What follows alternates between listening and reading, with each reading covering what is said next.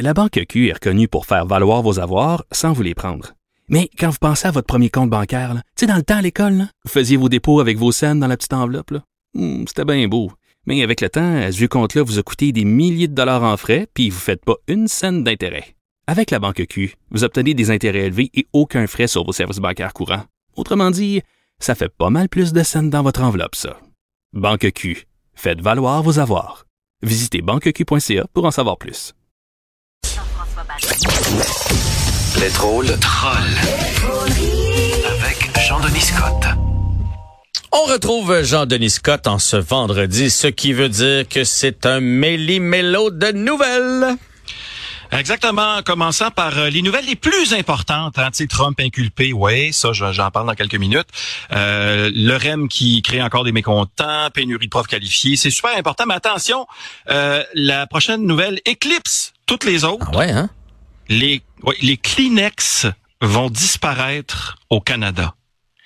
Alors, Kimberly Clark a annoncé la fin de ses activités de papier mouchoir. Tu sais, évidemment, bon, moi je comprends, ma mère me le disait quand j'étais ado, un jour faut arrêter ses activités de papier mouchoir, mais de, de là à dire que vraiment il y aura plus de Kleenex ici, quelle décision un peu étrange. Hein? Tu sais, t'as- écoute, tu as une division pâte et papier. Euh, Peut-être que tu remets en question tes activités de papier journal parce que clairement la, la demande va euh, continuer à baisser, mais de retirer des activités de papier mouchoir, tu sais, c'est pas, je veux dire pas comme si l'humain vivait un déclin de morve, tu sais. euh, euh, on vient là de passer une pandémie, une morve, puis euh, eux autres sont comme non, les humains qui se mouchent, là, ça c'est c'est une mode qui achève, Ouais. que, Mais en fait, ils ont, euh, ce que Francis nous expliquait tantôt, notre économiste, c'est qu'ils ont huit compagnies, les autres, de papier mouchoir, puis ils décident de délaisser celle qui s'appelle Kleenex. Me semble que c'est celle que j'aurais gardée, moi. Ben, c'est un peu comme s'il y avait plus de réfrigérateur frigo. En tout cas, on a essayé de voir pourquoi la compagnie a fait ça et Kimberly Clark a déclaré, et je cite, on a des complexités uniques.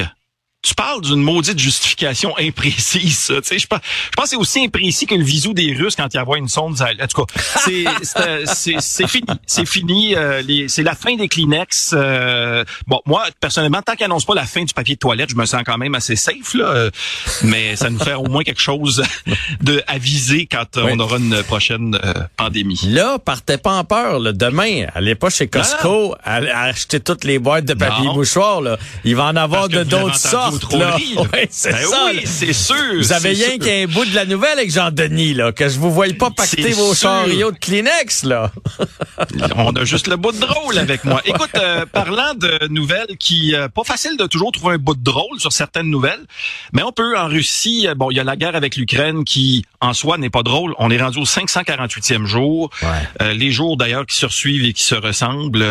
pour ce qui est des manchettes qu'on peut lire là-dessus. Ce matin, c'était Moscou affirme avoir abattu 42 drones hostiles. C'est ça.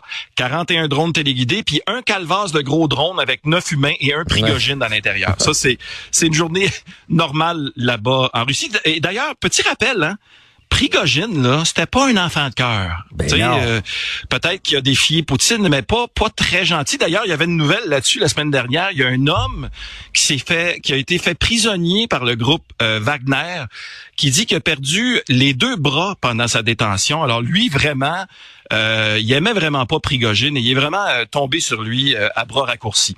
Changeons très rapidement de sujet pour parler de Eugénie Bouchard, qui a été éliminée lors du deuxième tour de qualification euh, cette semaine. Ben, ça s'est pas bien passé. Hein? des- Non, pas vraiment. Eugénie qui filait pas mal down après son match en constatant qu'elle a bien de la misère à vaincre euh, ses adversaires.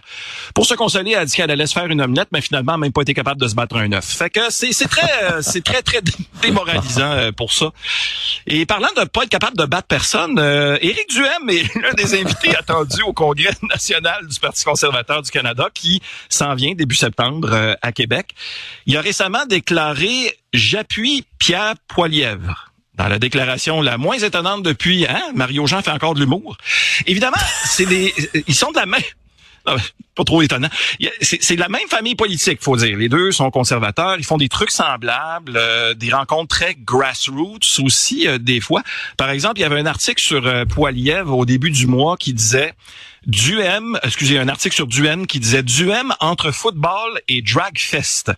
Premièrement, ça m'a étonné parce que clairement, il aime pas tant les drags que ça. Et deuxièmement, euh, il y a quelque chose de particulier euh, à quelque part de de viser en partie euh, des gens anti-système ou désillusionnés de la politique quand tu es toi-même politicien. Tu sais, c'est finalement beaucoup de monde qui iront pas voter peu importe quoi. C'est ce qu'on appelle pêcher dans un lac euh, très peu fertile ou comme un célibataire qui irait cruiser dans un cours prénatal. Tu sais, c'est je pense pas que c'est là que tu Non, c'est pas là que tu fais tes meilleures écoles. plus de chance. Non.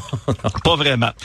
Autre sujet maintenant, il y a un article euh, intéressant du Journal de Montréal qui nous renseignait sur le bruit du REM. Évidemment, c'est non seulement pas fini et pas réglé, mais ça va se poursuivre de plus belle. Louis-Philippe Messier qui est allé visiter le propriétaire d'un penthouse qui euh, surplombe la ville et c'était très, très bruyant. Euh, puis je le comprends, le monsieur est pas content parce que moi aussi, quand j'achetais des penthouses, je voulais toujours que ce soit le moins bruyant possible. C'est, c'est, c'est, je le comprends, je le comprends. Et c'est vraiment une deuxième chronique sur mon adolescence aujourd'hui. Maintenant, euh, Ah, deux nouvelles qui nous arrivent. OK, je viens de la comprendre. Je viens de la comprendre. c'est- Ah, Une blague de penthouse. Oui. Et c'est pourquoi maintenant on s'en va, on laisse ces nouvelles-là et on s'en va directement euh, dans la très peu fiable salle de nouvelles des trolleries pour deux nouvelles euh, un peu insolites. D'abord, il y a un jeune enfant qui avait des troubles d'apprentissage qui a trouvé l'aide euh, euh, importante pour ses travaux scolaires à un endroit inattendu. Un chien accompagnateur. L'enfant qui bénéficiait de l'aide de non pas un, mais de deux tuteurs depuis plusieurs années a vu ses notes augmenter d'une quinzaine de points dès l'arrivée de son Golden Retriever, si bien qu'il n'a plus besoin de ses tuteurs. Le tout qui confirme l'expression « un chien vaut mieux que deux tutorats Et mais ça veut-tu dire qu'il de- pourrait aller enseigner, ce ce chien-là? On pourrait... Ben, probable. euh, Attends un petit peu. Euh, Ben, il faut qu'il y ait au moins. Attends un 18 petit ans. peu. faut qu'il y ait au moins deux ans et demi Ben, pour que ça, ça. donne en année d'humain 18 ans ou plus. On vient peut-être de régler nos problèmes.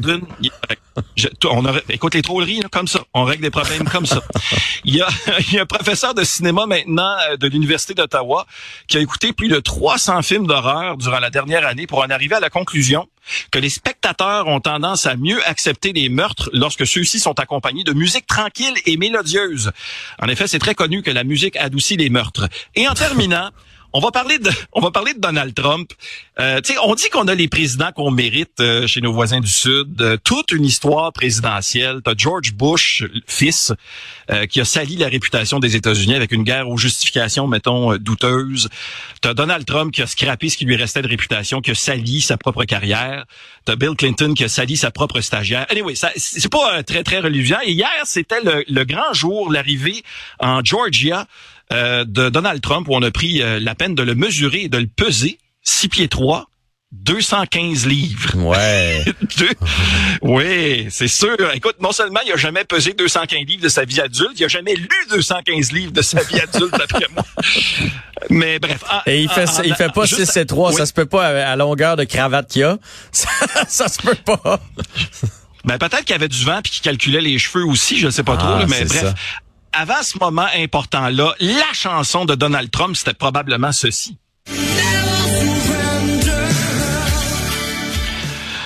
Et évidemment, euh, c'est ça. Il n'a pas eu le choix de se rendre aux autorités et sa chanson est probablement devenue ceci. Oh! C'est ça, c'est ça. Mugshot. Et d'ailleurs, c'est- fascinant de voir comment Trump s'est servi de cette image-là pour se vendre. Je, je blaguais sur Never Surrender, mais il a vraiment lancé des T-shirts avec son mugshot euh, en dessous duquel on peut vraiment lire Never Surrender. Un peu comme euh, comme un enfant qui a eu un échec sur son examen puis qui le colle sur le frigo dans la cuisine pour montrer comment il est fier d'avoir d'avoir eu un F. Et là, je terminerai en vous disant que euh, la meilleure chanson de Trump parle du fait qu'on a l'impression que ses followers, les followers de Trump, euh, du Grand Orange, ont l'air d'une tribu de Tata qui va bientôt ravaler ses mots. Tu parles d'une nation qui vénère un gros bêta. De plus en plus, on a affaire à une tribu de Tata. Ah, j'aime ça.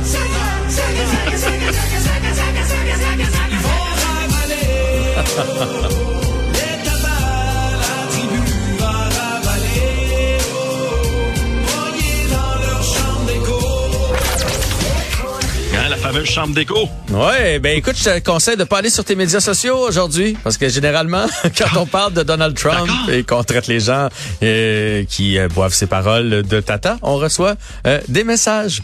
Sur ce, Alors, je mets mon téléphone sur le mode avion et pas avion russe. non. C'est sûr. Bon week-end. Ciao, ciao. Salut.